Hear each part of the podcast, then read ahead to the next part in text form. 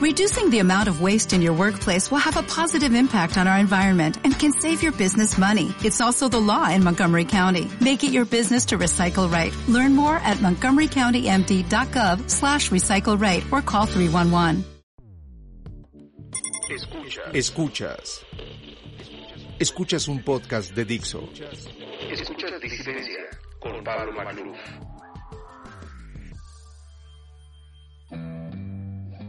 Ser parte de la sociedad no significa pensar como las mayorías. Disidencia.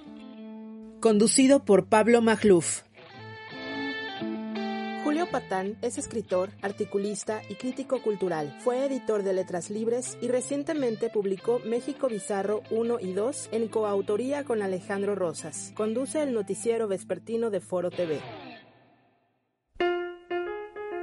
¿Qué tal, queridos amigos? Bienvenidos a un episodio más de Disidencia, el podcast que suena en los confines del consenso. Ya es el episodio 10, número que tiene una hora muy especial y, por eso tengo para ustedes un invitadazo de primer orden, el señor Julio Patán, le dicen el jefe, un polímata contemporáneo, dado lo mismo en literatura que en política, que en cultura popular. Y bueno, uno de los críticos más lúcidos de este tenebroso régimen, por llamarlo así. Mi querido Julio, bienvenido, un honor que estés aquí en Disidencia, la audiencia te aclamaba desde hace mucho, así que vienes a satisfacer a muchas cabezas. No, hombre, el honor es mío. A propósito, felicidades porque es audiencia abundante, ¿eh? Te has abierto paso rápidamente y se entiende por qué. En efecto, estamos ante un eh, régimen, pues yo diría arrollador en el peor de los sentidos. Un régimen devastador, Pablo. Un régimen destructivo.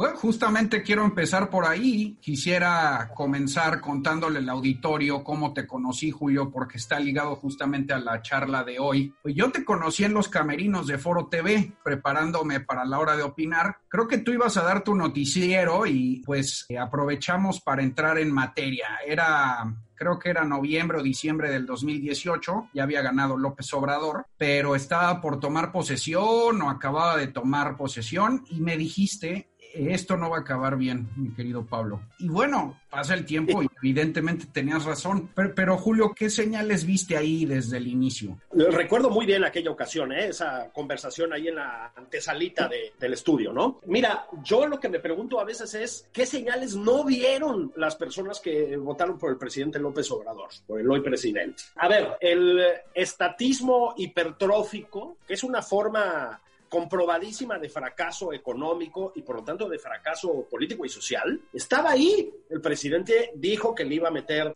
toda la carne al asador en lo que respectaba a Pemex, habló de la Comisión Federal de Electricidad, pues como se hablaba en los años 70, en los tiempos de Echeverría, aunque tal vez con menos eh, datos técnicos, fíjate, lo cual ya es mucho decir, ¿no? Estaba ahí Pablo, la beligerancia contra la crítica, contra los medios críticos, los bombardeos sistemáticos a las televisoras primero, pero también al periódico Reforma, pero también a columnistas del financiero, pero a Enrique Krause, pero a Héctor Aguilar Camín. Eso ya estaba allí y siempre es una mala señal de, es una señal de mala salud democrática, para decirlo adecuadamente, que un presidente, entonces candidato a presidente, esté torpedeando a los medios. Pues Donald Trump es un buen ejemplo. ¿no? Estaba ahí la tendencia a las, entre comillas, consultas populares. No son populares, no son consultas, y si fueran consultas tampoco deberían existir, pero bueno, como vía de, de, pues de saltarse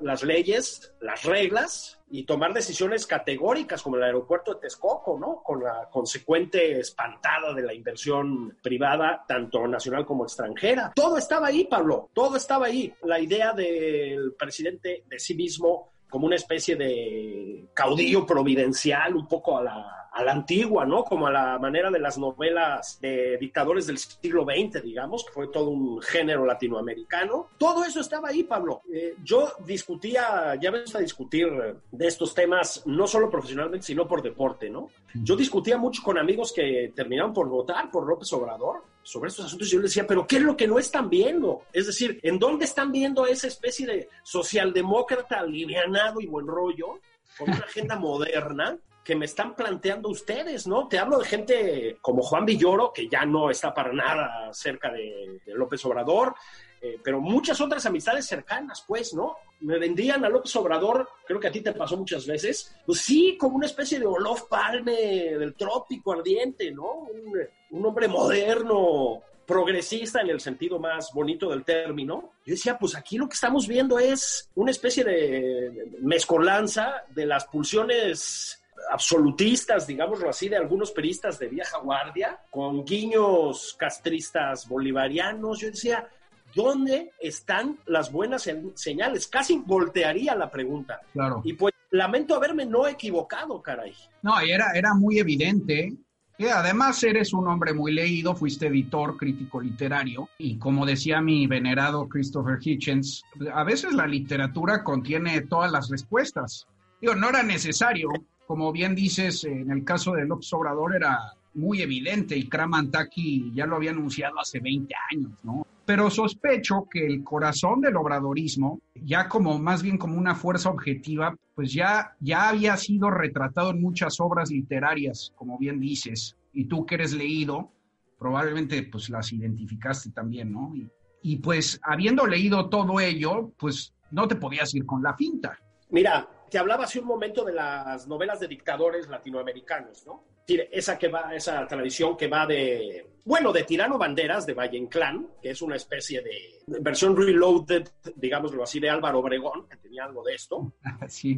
Valle Inclán era, por supuesto, pues un español, ¿no? Lo que pasa es que estuvo mucho tiempo en México, un buen tiempo en México, pero desde ahí hasta el gran Vargas Llosa con la fiesta del Chivo, hasta Gabriel García Márquez con El Otoño del Patriarca, que en realidad es una, como tanta obra de García Márquez, en realidad es una especie de canto al tirano, pero este, tiene como una fascinación García Márquez por los tiranos, pero lo retrata muy bien, ¿no?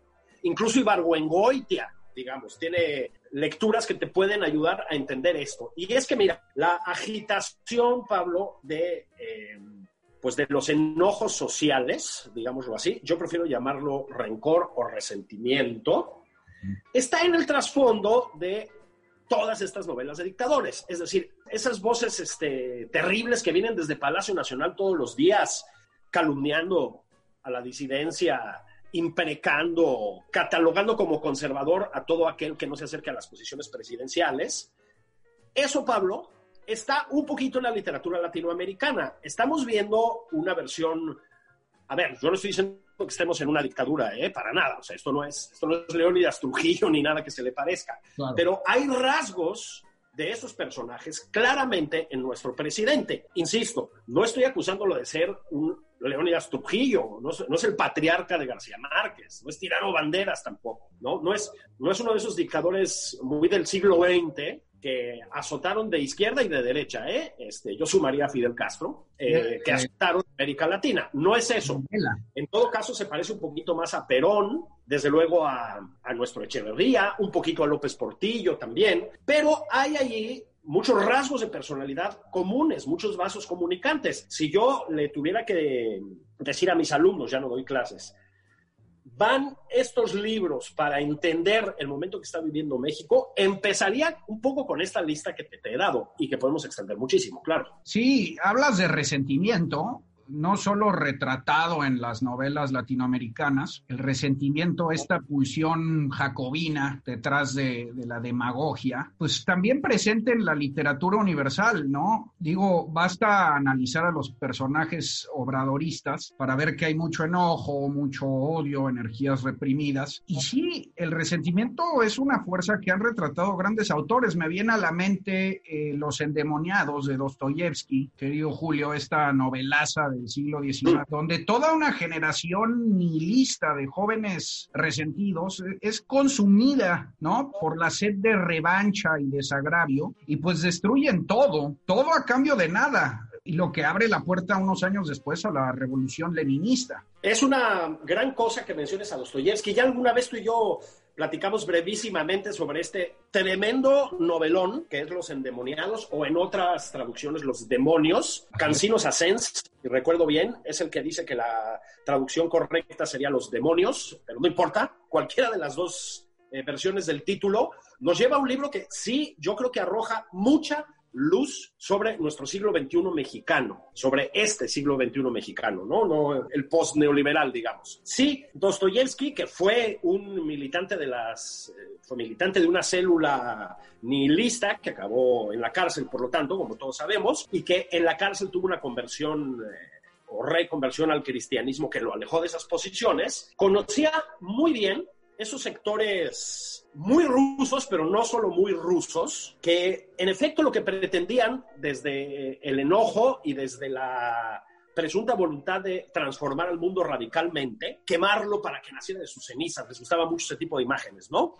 Como un ave fénix. Sí, lo que entiende él muy bien es que hay ahí un sedimento de rencor, de frustración llevada al paroxismo, digamos, de resentimiento, para usar un término que creo que vamos a usar mucho en estos años, que llevó a Rusia, a ver, primero a los incendios locales, hubo atentados contra el zar, ¿verdad? A las hachas, era una de las este, consignas de aquellos movimientos, ¿no? Y que en efecto termina aterrizando en la revolución bolchevique, que fue la devastación, no nos engañemos. Lenin fue en efecto un lector de Marx, fue un, en alguna medida un discípulo, no directo, ¿no? Pero un discípulo, vamos a ponerlo entre comillas, aventajado de Marx, pero como bien dices, se alimentó también fuertemente, Pablo, del espíritu del nihilismo de finales del siglo XIX, en la última parte del siglo XIX y principios del XX en Rusia. Este que retrata Dostoyevsky en Los Endemoniados. ¿no? Este espíritu de eso, de devastación universal. O sea, tiene una pulsión, voy a decir, apocalíptica, esta, esta forma de la insurrección, ¿no? Un poco medieval en ese sentido. Lenin lo llevó a la institución del Estado más eh, perfectamente represivo, fíjate lo que estoy diciendo, ¿eh? más perfectamente represivo, por lo menos del siglo XX, fue el Estado soviético. Era por su duración, quiero decir, por el control de hasta los detalles más nimios de la existencia de cada persona dentro de su casa, ¿sí? Un modelo de tiranía inmejorable, es decir, por encima, en ese sentido, Pablo, por encima incluso del nazismo, podríamos discutir, ¿sí? Bueno, en efecto, el sedimento social es el enojo, es el rencor. Mira, está muy estudiado que la, como tú sabes, la Revolución Francesa, cuyos ideales le atribuyen eh, los historiadores chafones, digamos, los, los lugares comunes al espíritu ilustrado, en realidad en lo que se alimentó fue de autores muy pobretones intelectualmente, de sectores muy resentidos de las clases medias, esto es importante señalarlo también, que lo que crearon fue, digamos, una, una especie de religión laica de culto al enojo, al encabronamiento social, al odio. Es la que conduce a Robespierre, a final de cuentas, ¿no? Al espíritu robespierriano digamos. Es la misma que puedes ver en la revolución bolchevique, ¿sí? La mm, invención del gulag, porque los campos de concentración son una invención soviética en su sentido moderno, las purgas sistemáticas que empezarían con Lenin y seguirían con Stalin, pero incluso, Pablo, la, la locura de Trotsky, que pues solo ha pasado a la historia como una especie de, bolchevique bueno porque lo asesinaron de una manera terrible, pero era un loco también, es el gran creador del ejército rojo. Todo ese montaje institucional, todo ese aparato de control obsesivo, Pablo, proviene de la agitación del resentimiento. El resentimiento conduce a una especie de odio ontológico y el odio ontológico solo puede conducir a la represión. En México ese, esa especie de odio ontológico, ese odio universal, digamos, ese culto al rencor, lo vemos todos los días desde Palacio Nacional. Otra vez, vamos a tranquilizarlos un poco. No estamos en el preámbulo de un régimen estilo soviético, ni muchísimo menos. No, no, no es eso lo que quiero decir. Pero otra vez, hay vasos comunicantes, hay hilos que unen una cosa con la otra. Los demonios de Dostoyevsky o los endemoniados es la gran novela sobre el rencor social, sobre el resentimiento. Así te lo digo, ¿eh? Ahora, ¿es la gran? No es la única. Oye, Julio, pero ¿qué engendra el resentimiento obradorista? O sea, resentimiento es, es, una pulsión humana y lo que quieras, pero sí tiene expresiones específicas en cada uno de los pueblos y en cada una de las épocas. ¿Tú qué dirías que motiva eh, este resentimiento hoy en México? A ver, yo creo que hay un eh, componente muy real que es la corrupción obscena de, sobre todo, el sexenio anterior, ¿no? el de Peña Nieto. O sea, este tipo de, pulsiones, eh, no sé si llamarlas pseudoideológicas o qué, también necesitan de un fertilizante real, digamos, ¿no? Y yo creo que, insisto, eh, la obscenidad grotesca de la corrupción del sexenio pasado contribuyó muchísimo al clima de encabronamiento, de eso, de rencor que aupó a López Obrador, que otras cosas no, ¿eh? Pero agitar agitar esas aguas, eso sí que lo sabe hacer, yo creo que como nadie en este país. Julio, ¿no crees que es más viejo? Eh, Ahora bien, desde luego que también, es decir, y ahí vamos, ¿no? Yo creo que el, em, el espíritu autoritario que marcó a una gran parte del siglo XX, en el estilo populachero del prismo, además, es decir, la promesa del paraíso para los pobres, transformada en lo que siempre es la promesa del paraíso para los pobres, ¿no? Pero en una especie de festival permanente de la injusticia y de, la desigualdad, se le echa la culpa al neoliberalismo de esto. Es, es muy anterior al llamado neoliberalismo mexicano. Esto viene del autoritarismo priista. Entonces, enaltecer al pobre y después mantenerlo jodido como se le mantuvo en este país, a base de, con base por un lado en promesas y por otro lado en elogios desmesurados, esta combinación es súper tóxica, Pablo. Este, la frustración de una esperanza tan alta como se le vendió a la ciudadanía mexicana desde la revolución, desde la postrevolución, desde la institucionalización del prismo, también tiene que conducir en algún momento a esto, a un enojo generalizado, me parece, ¿no? También es propio de los nacionalismos, Pablo, que no se nos olvide. Andrés Manuel López Obrador es un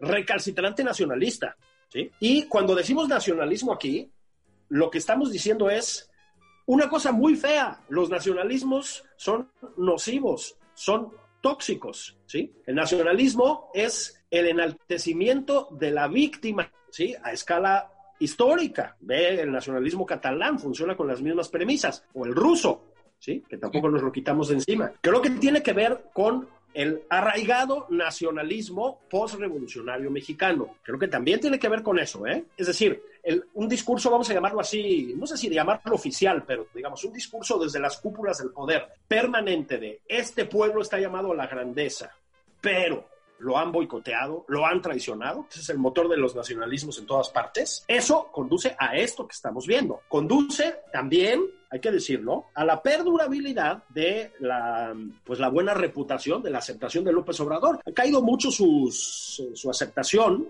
su grado de simpatía entre la gente, digamos, pero sigue siendo muy alta, Pablo, pese al desastre contundente que es esta administración. Sí, yo también creo que viene de antes. Decía, lo que pasa es que creo que lo terminó de detonar también, pues lo que vimos en parte en el sexenio pasado, ¿no? Hay que decirlo. Sí, las semillas estaban ahí. Digo, nosotros somos jóvenes, pero tú revisas los libros de texto posrevolucionarios de primaria y te das cuenta ahí, ¿no? Que el empresario es malo, sin maíz no hay país, los buenos son los campesinos y obreros, eh, la raza de bronce. Sí, mira, voy a hacer otra referencia literaria y vamos a otra vez a ser cuidadosos. Primo Levi, el gran gran narrador del el horror de Auschwitz, del campo de exterminio. Él estuvo, para quienes no lo conozcan, él estuvo en Auschwitz y sobrevivió. Primo Levi, en alguna de las, si recuerdo bien, en alguna de las eh, conferencias que dio y que luego se reunieron en un libro, explica el fenómeno del fascismo mm, más o menos de la siguiente manera. Él dice, a ver, el fascismo, el nazismo, ¿no? Eh, su derivación nazi, digamos. ¿Es una cosa intrínsecamente alemana? Se pregunta. Dice, no. En opinión de Primo Levi, la pulsión fascista está muy extendida en toda la humanidad. Lo que la propicia es, paradójicamente, o sea, lo que la multiplica, lo que la hace estallar, es el hecho de que el Estado se convierte en un Estado fascista. Eso también lo estamos viendo aquí. Es decir, hay un, un sedimento digamos, de nacionalismo hiperrencoroso en la elevación de López Obrador a, la presidencia, ¿no? Pero es un camino de ida y vuelta. Es decir, después la agitación de ese espíritu desde Palacio Nacional, en los medios afines, con los caricaturistas patéticos de la jornada, manera de propagandistas, con los sopencos que están en molécula y estas personas, ¿no? Que están ahí en la primera fila del Palacio Nacional, etcétera, etcétera, etcétera. Eso después alimenta un espíritu generalizado que ya estaba ahí, ¿sí? Otra vez, no es que estemos en un estado fascista, pero hay, eh, digamos, tics, guiños pulsiones, incluso ciertas estrategias en este régimen que sí se acercan un poquito al fascismo, Pablo, ¿sí? Sí. Por eso es bueno también leer a Primo Levi entender estas cosas, ¿no? Ahora, digamos, sí, son perversos y las pulsiones están ahí, pero son bastante burros. O sea, uno agradece de veras que no sean rusos o alemanes, porque quién sabe cómo nos iría. Sí, sí, Ahora. totalmente. Sí, Ahora, que, Fernández Noroña esté a cargo de esto, pues es mejor, ¿no? Exactamente. Ahora, también es cierto que el régimen da mucho, ¿no? O como decía Churchill sobre el whisky, el whisky me ha dado más a mí que yo a él. O sea, a veces pienso lo mismo de este régimen. Pa- para empezar, es un baúl repleto de humor involuntario. Sí, eh, ya, que hablas de, de humor involuntario, eh, nos pusimos mi amigo y coautor Alejandro Rosas y yo a escribir un libro sobre lo que llamamos el bizarro en el periodo de pandemia. Eh, ya que lo juntas en un libro, o sea que ese es un índice de temas, te das cuenta de la clase de disparate que es esta. En efecto, es una forma de la, del autoritarismo light, el obradorismo, muy incompetente, ¿sí? Muy incompetente. El caso de Pemex. Es evidente, Pablo, que en los cálculos de López Obrador estaba la idea de que el petróleo lo iba a llenar de billetes para estos programas asistencialistas que tiene, ¿no? Que como sabemos, pues son una especie de forma permanente de la campaña electoral. No es difícil entender de dónde sacó esa idea. Una es de esos libros de texto de los que hablas tú, ese espíritu setentero de post-cantarel, digamos, de que el petróleo iba a traer carretadas de dólares como para instaurar un régimen a la usanza de aquellos, ¿no? Y probablemente también volteó un poquito, ahí sí, en ese sentido, a la Venezuela chavista, ¿no? Hugo Chávez tuvo, probablemente, a ver, probablemente tiró a la basura Hugo Chávez un millón de millones de dólares Sí. tiró a la basura, ¿sí? Es, es del, del petróleo. Probablemente el presidente López Obrador también vio en ese experimento social algo muy seductor. Bueno, ok, corte A pone a Octavio Romero a cargo de Pemex, a Rocío Nale a cargo de la política energética y están a nada de llevar al país a la bancarrota por Pemex. Pablo, por primera vez en la historia de la humanidad, una, una empresa petrolera, en vez de enriquecer a un país, lo va a quebrar. O sea, quebrar con el petróleo es verdaderamente un prodigio de ineptitud, ¿sí me explicó? Sí, claro. Bueno, están a punto de lograrlo. Esto es como uno de los muchos ejemplos del bizarro obradorista, si me permites la autopromoción. Es decir, es una. El Pemex es como lo más eh, eh, grotesco, ¿no? Digamos, lo más estridente. Pero es en todos los niveles de gobierno, Pablo. O sea, distribuyen dinero entre los que antes se llamaban ninis, ahora ya está prohibido llamarles así, y no llega, luego los recontratan las empresas en el otro programa, se chingan una parte de una forma misteriosa aquí en la Ciudad de México, algo pasa. Van a sembrar árboles allá, no llevan ni el 4% de los árboles sembrados. ¿Sí me explicó? O sea, yo lo mismo digo sobre la vacuna. O sea, nada le sale bien, de modo que a mí, a mí no me consuela en lo más mínimo que vaya a haber una vacuna en el mundo porque no está ni siquiera garantizado que la vayan a importar bien, distribuir bien y aplicar bien, a juzgar por los combustibles, por las otras medicinas, por las otras vacunas, es porque de verdad nada les ha salido bien, nada. Es una cosa muy impresionante. Y luego se premia la incompetencia, ¿sí? A ver, Hugo López Gatel, Pablo, que es el puntal ideológico del presidente en el sector salud, ¿sí? Ha hecho un desastre con el control de la pandemia.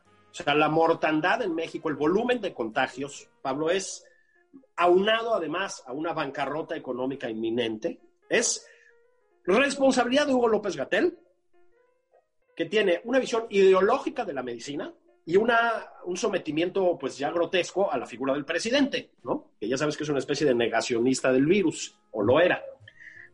Ok, Hugo López Gatel está a cargo de COFEPRIS, ¿sí? Si no fuera suficiente lo que hizo, está a cargo de que se aprueben o no las medicinas que van a circular en este país, Pablo. ¿ok? O sea, es una especie de super subsecretario, eso sí no lo habíamos visto nunca, ¿verdad? Está a cargo de eso, ¿ok? Súmale el problema de distribución que ya hemos visto con las pipas de Pemex que no aparecen, con el, etcétera, ¿sí? En efecto, va a haber vacunas para las personas que se la puedan ir a aplicar a América Sur o al ABC, ¿ok? Y que pagarán mucha más lana, probablemente, y no va a haber vacunas para la gente pues con menos recursos, que es la que eh, depende del sistema de salud público. Yo tampoco creo que sea un consuelo. Creo que Marcelo Ebrard, ese sí es un supersecretario en el sentido de la cantidad de atribuciones que tiene, lo hizo bien en ese sentido, me parece que hay que decirlo. El acuerdo con AstraZeneca y Oxford, bueno, ahora ya vimos que está medio tambaleante ese proyecto, pero era a priori bueno. Pero claro, luego viene el resto, luego viene que las medicinas lleguen, ya sabemos que no llegan en los camiones de Bimbo y Coca-Cola, ¿no? Como decía el presidente. Luego tienen que llegar. Luego tiene que no haber corrupción. Pablo, las evidencias de que la cuarta transformación está permeada de corruptelas, pues son cada vez más numerosas. Entonces también tiene que no haber eso. Súmale que el crimen organizado no permite el acceso a muchos lugares y también en eso han fracasado dramáticamente, eh, etcétera. Sí, estamos viendo una cosa un poco nueva, que es el populismo incompetente, digamos. El, populismo siempre es incompetente en términos de, pues, de mejorar las condiciones de vida de la gente. Eso siempre fracasa el populismo. Pero eh, hay populismos competentes en términos de la conservación del poder. Yo creo que aquí, aunque todavía falta mucho camino, lo que puede salvarnos de una especie de prolongado autoritarismo es justamente la incompetencia del régimen. Como dices tú, que no sean alemanes o rusos, ¿no? Bueno, queridos amigos, vamos a una pausa. Estamos con Julio Patán. Al regresar seguiremos platicando sobre este fenómeno que es la demagogia obradorista. Amigos, estamos de regreso con Julio Patán. Estamos platicando sobre el obradorismo en México, literatura, resentimiento, demagogia, populismo, incompetencia, en fin. Bueno, querido Julio, ahora hablando un poquito de tu propia trayectoria, más, bien de tu vocación. Híjole, yo, yo te quiero preguntar, no sé cómo le haces para escribir tres veces a la semana. Tienes la columna dos veces a la semana en el Heraldo, otra en 24 horas, además ya tres libros de Bizarro, el noticiero. No sé cómo le haces y, y, lo pregunto un poco atado a lo que estamos hablando, porque este régimen trae un blitz mediático serio, o sea, con 10 escándalos al día. ¿No? Por supuesto, ello presta mucho material, pero al mismo tiempo es como el revolcadero en Acapulco, donde no, no te acabas de sacudir de la primera ola y ya viene la segunda. Es un poco abrumador. Yo, por ejemplo, estoy al revés, tengo que escoger cositas por aquí por allá porque si no me vuelvo loco. En fin, no sé tú cómo le haces. Fíjate que sobre todo la pluma, digamos, se ejercita sobre la marcha, ¿no? Entonces uno va, pues sí, la verdad, por, por la provecta edad que tengo, ya tengo cierto oficio. Pero lo que dices es muy cierto. Esto es abrumador, Pablo. Hay momentos en que cuesta trabajo entrarle a la columna. Es una columna que son dos veces de un tema político y la otra vez es un tema un poquito más cultural, digamos. Cuesta trabajo porque los escándalos son, digamos, en avalancha, como dices, es un torrente de escándalos, pero al mismo tiempo el análisis de fondo de esos escándalos empieza a, resultar tedioso porque siempre es el mismo principio, ¿no? Es un, eh, un, régimen, yo casi lo llamaría ya un régimen, me parece que estamos ahí, que fracasa en tantos ámbitos tantas veces, ¿sabes? Y de maneras tan ridículas que necesita ir tapando, digamos, una tontería con la otra. El problema es que esta dinámica, Pablo, provoca que la tontería que sigue tenga que ser más grande y más estridente todavía. Entonces, pues sí, puedes ironizar sobre eso durante unos meses, puedes eh, recordarle a los lectores que eso, pues, eh, a final de cuentas es una de las sintomatologías del populismo, porque sí estamos en un régimen populista, pues puedes recordarles que las pulsiones paraestatales del presidente ya nos han llevado al desastre reiteradamente, pero ¿Cuántas veces puedes hacer eso a la semana y al mes? ¿Me explico? Empieza a resultar efectivamente complicado. La sobreabundancia de tonterías, Pablo, tiende a pasmarte porque corres el riesgo de repetirte y volverte muy tedioso, ¿no? ¿No crees que sea deliberado, Julio? Porque sí. como que de alguna forma siento que el régimen lanza anzuelos y tanto los fanáticos como los críticos se mueven eh, al son de, de esos anzuelos como cardumen de sardinas y terminan los verdaderos problemas, pasan por alto y terminan pasando un segundo plano, la gente se distrae con que si se equivocó en cierto dicho, que si habló lento, que si un secretario dijo una tontería, y la verdad es que nos distraemos de lo crucial. Así es. El ejemplo más vivo de los recientes, me parece a mí, el último episodio hasta ahora de la rifa del avión presidencial, ¿no? o sea, esto es un disparate de tal magnitud, Pablo, que la Fiscalía General decomisa 500 millones de pesos, ¿de acuerdo? Es una cantidad, 500 millones de pesos, muy pequeña en realidad, como para rescatar al sistema de salud pública que destruyeron además ellos mismos. Pero bueno, es una cantidad que para las clínicas COVID, como se les llama, los hospitales COVID, están en una precariedad terrible, pues puede solucionar algunas cosas, ¿no? Por lo menos si los canalizas a las zonas que están en una crisis de pandémica mayor o lo que sea. ¿Qué hace el presidente? A ver, agarra esos 500 millones de pesos sin tener derecho a hacerlo, a propósito, saltándose la ley, ¿ok? Los agarra. Tú dices, ah, pues los distribuyó entre las 10 clínicas que lo necesitan más crucialmente. No, se autocompra un millón de boletos para la rifa, que no es rifa del avión presidencial, que no se va a vender, ¿sí? y los distribuye entre las clínicas para que si alguno le atina, cosa que a propósito probabilísticamente es casi imposible, se lleve 20 millones de pesos, Pablo. Si te das cuenta, es un gobierno que se autocompra las rifas de un avión que no se va a rifar. Bueno, ya un nivel de, eh, perdón, pero de, eh, de ineptitud, de delirio más alto que ese, pues no existe. ¿no? Pero a final de cuentas, no son más que pinches 500 millones de pesos. Digo, es muy poco dinero para los volúmenes de este país, Pablo, ¿sí?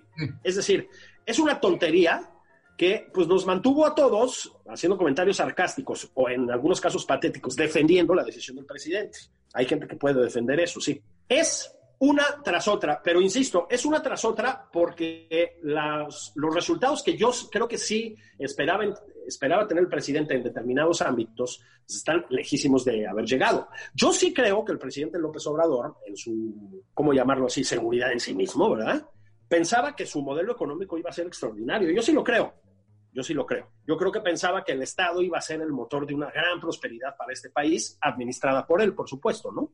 Este, sí creo que en su, pues es que es un delirio, porque sí es un delirio, sí creo que pensaba que el crimen organizado iba a ir dejándose de masacrar al influjo de su voz sabia y bondadosa. ¿Sí me explicó? Y como nada de esto pasa y como cada día es más terrible la evidencia de que esto se está yendo al carajo, pues sí, es lanzar eso, lo dijiste bien, anzuelos uno tras otro, tras otro, tras otro. Cuando lo que realmente es importante hacer aquí, no es que no se haga, ¿eh? pero es estudiar el fondo de este desastre, Pablo, analizarlo, desmontarlo, exponerlo con toda la claridad posible, en efecto. Y eso es lo que se va volviendo complicado por toda esta pirotecnia propagandística de la cuarta transformación. Es una cosa impresionante, ¿eh? O sea, la capacidad que tienen para, pues, para producir disparates es única, ¿eh? Sí, porque hay superávit de escándalos y déficit de periodistas. Es decir,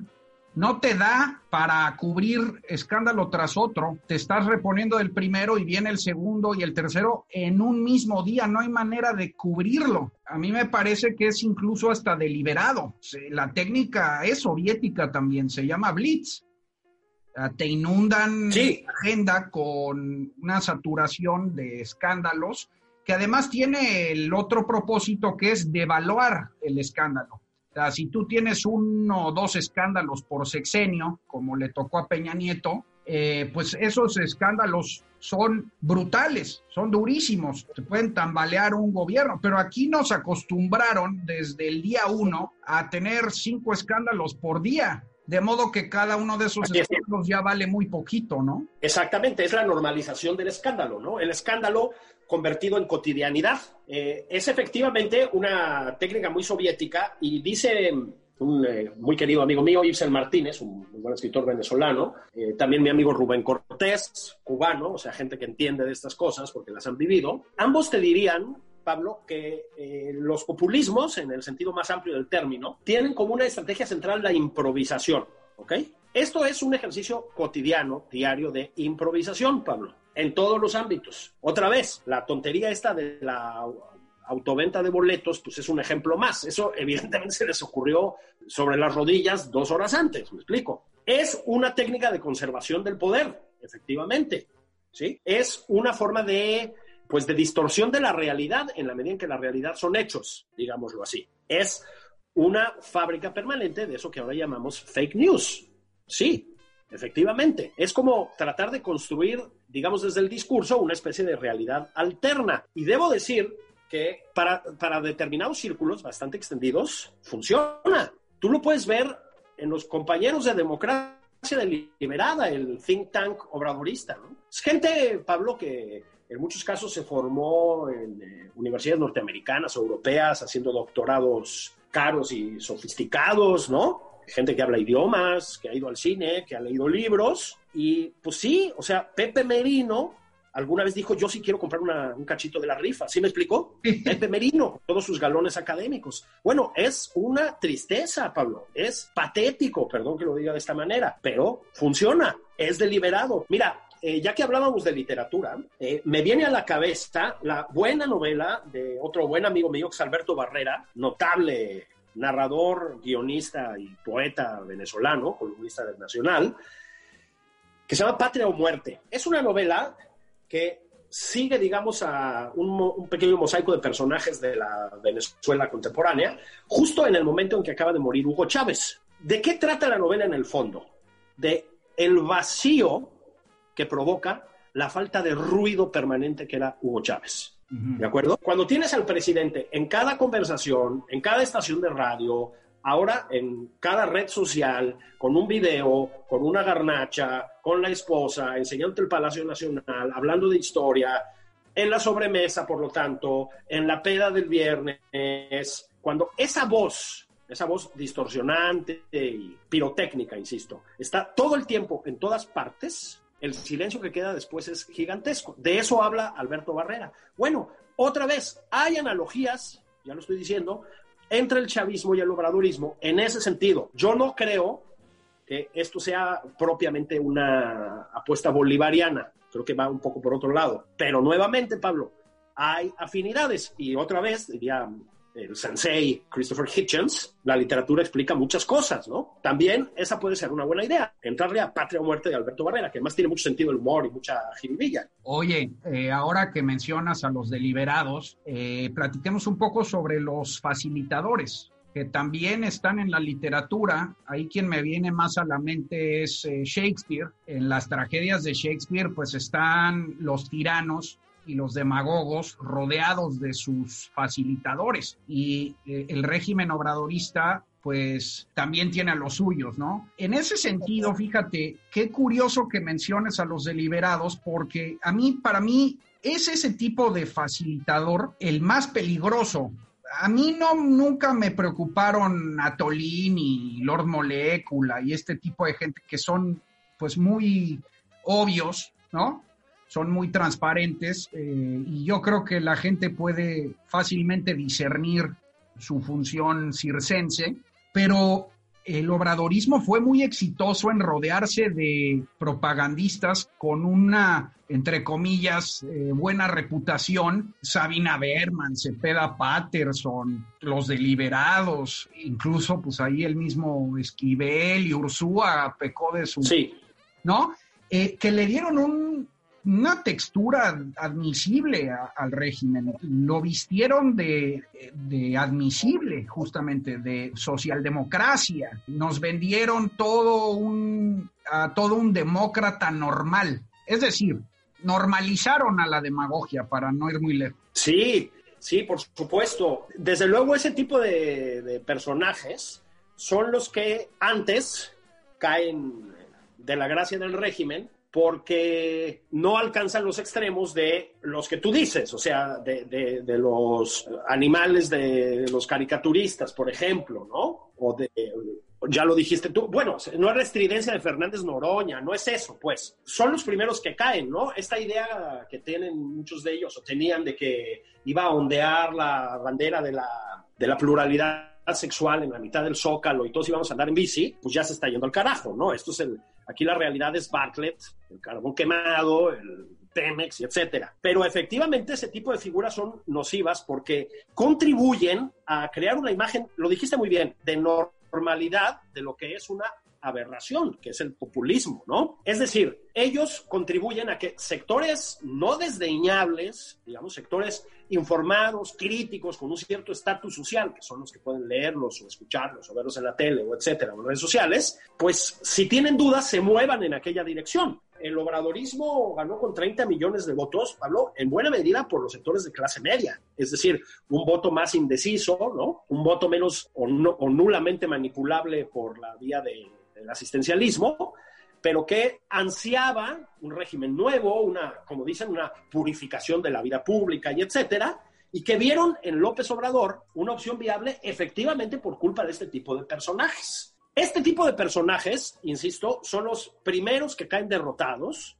Para los viejos chacales del periodismo o de la izquierda dura que están ahí, estas, estas figuras de las clases medias formadas en la academia, en la grilla, Pablo, no son rival van a acabar siendo defenestrados, digamos, y ya lo están siendo en algunos casos, pero cumplieron con una función, como cumplieron con una función, figuras, por ejemplo, ya no tanto intelectuales como artistas, que ahorita están que no se la acaban porque pues, ya les suspendieron las becas, los este, apoyos fiscales y etcétera, ¿no? Lo voy a contar. Hace, lo que pasa es que él se desmarcó mucho antes, pero hace unos, no me acuerdo, hace unos pocos años, antes de que ganara López Obrador la elección del 18, me encontré con un, buen, buen, amigo que es Daniel Jiménez Cacho, muy conocido actor, ¿no? Estaba yo saliéndome de un cóctel y él iba a llegar, me dijo, no te vayas, cara. Y me dice, te odio, cabrón, tenías razón. Y digo, ¿de qué estás hablando, no? Me dice, López Obrador no escucha, López Obrador no tiene interés en lo que tenemos que decirle. Dije, pues no, güey, digo, perdón que te lo diga, Daniel, pero la función que tienen personas como tú para el presidente, que es un hombre absolutamente refractario a las artes, al espíritu crítico y etcétera, pues perdón, pero es la de tonto útil,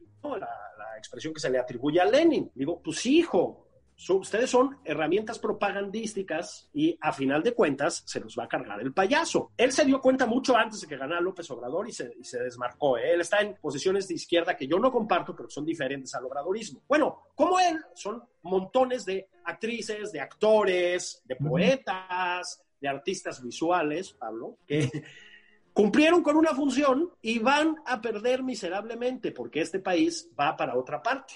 Pero en efecto, los utilizaron con mucha inteligencia en términos de convencer, fíjate tú, al enemigo. El enemigo somos nosotros, el enemigo son las clases medias, Pablo. El enemigo es el sector productivo, ¿sí? Para este régimen, como para todos los populismos. Lo convencieron, lo convencieron de que se fuera a suicidar a las urnas. Eh, algo que me deja perplejo es cómo ese establishment cultural no anticipó esto el principio del podcast arrancaste diciendo que era tan previsible, era tan fácil, que no me queda claro cómo es que, que no lo anticiparon.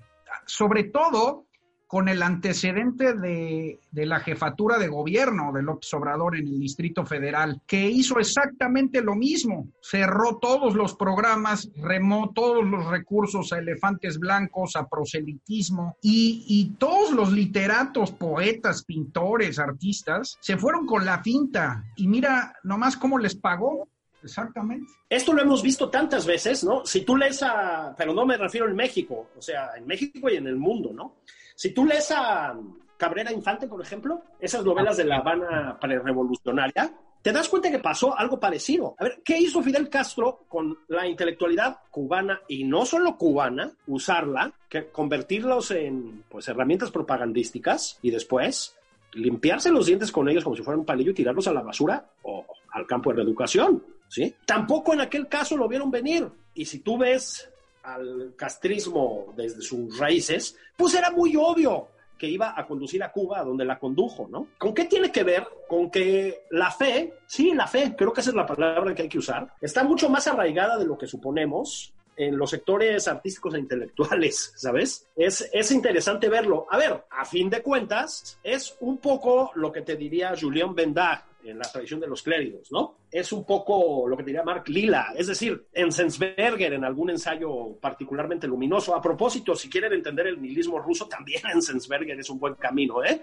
Hans Magnus Enzensberger. Sí, claro que sí. Hay una profunda, arraigada responsabilidad de los sectores intelectuales y artísticos en este experimento autoritario que estamos sufriendo los mexicanos y en muchísimos otros. ¿Por qué es esto? Pues mira, en algunos casos, eso yo creo en muchos, por fe, una fe una especie de religiosidad no asumida, ¿no? De, de, creencia en Mesías, para usar palabras de, Enrique Krause. En otros casos, por cinismo. Sabina Berman, a mí me parece, mencionar su nombre, uno de los casos más llamativos. Sabina, yo la última vez que hablé con ella, Pablo era una liberal, era una liberal, ¿sí? Una mujer muy crítica de este tipo de posiciones y de pronto aparece reconvertida en partner de John Ackerman en el canal 11. Eso sí, a 40 mil pesos por, por mes, por el capítulo de chamba, ¿no? Que eso no lo ganamos la mayoría. ¿Sí te das cuenta? Es decir, se mezclan también aquí los cínicos con los convencidos, ¿no?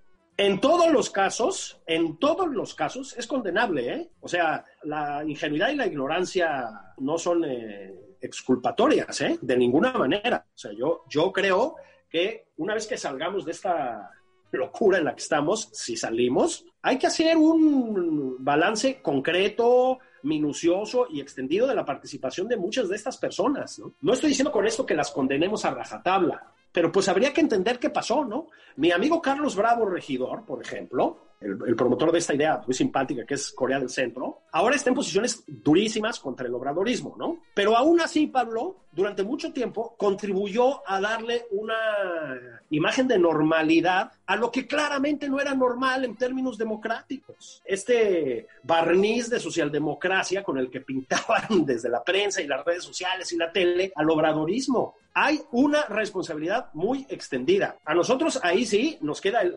piñatérrimo consuelo de no haber participado de eso. No, no es una cuestión de soberbia, digamos. Lo digo porque sí hubo y sigue habiendo muchas voces que desde el principio advirtieron de esto, ¿no? Tú y yo nos hemos formado con muchas de esas personas. Ya dije Enrique Krause, pero pues con Guillermo Sheridan, con Roger Bartra, con Héctor Aguilar Camín, con Rafael Pérez Gay. Hay muchas voces que han estado diciendo, viene el lobo, viene el lobo.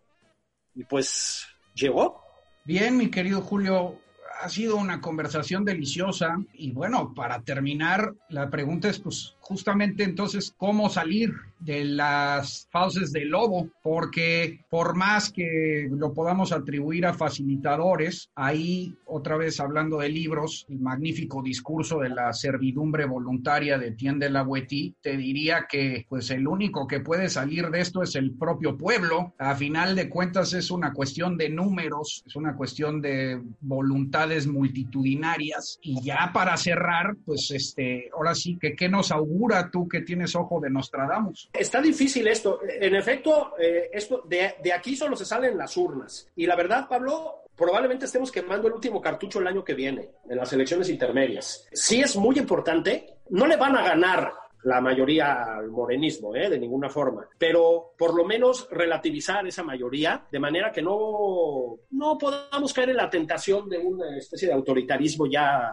contundente con base en modificaciones a la Constitución, ¿no? No hay de otra. Lo que pasa es que el panorama se ve muy oscuro porque a mí no me gusta, esa es otra, otra estrategia de autoconsuelo de estos facilitadores a los que te refieres. Sí, pero lo otro era una peor alternativa. Sí, pero Felipe Calderón tal. Sí, pero la oposición es desastrosa. Pues puede que todo eso sea cierto, pero mm, nada es más desastroso que esto, ¿no? No, no, es, es, como una especie de comodidad eh, intelectual, la de cargar a rajatabla contra la oposición para no asumir las decisiones que tomaste, ¿no? Dicho lo cual, sí, la oposición está en una situación muy desastrosa en este momento. Entonces, como no empiecen a, a surgir pactos, líderes, estrategias claras pronto, Pablo nos va a cargar el payaso, ¿eh? Ahí lo tienen, queridos amigos, Julio Patán, mi querido Julio, gracias por venir, de veras, eh, mi audiencia lo agradece. No, pues yo soy el agradecido, querido Pablo, y felicidades por este súper buen proyecto. Con acostumbrada claridad, Julio Patán, amigos, Gracias por sintonizarnos. Hasta la próxima.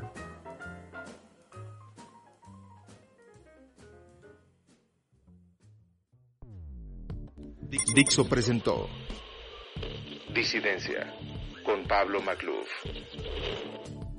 La producción de este podcast corrió a cargo de Pedro Aguirre. Coordinación de producción Verónica Hernández. Dirección General Dani Sadia.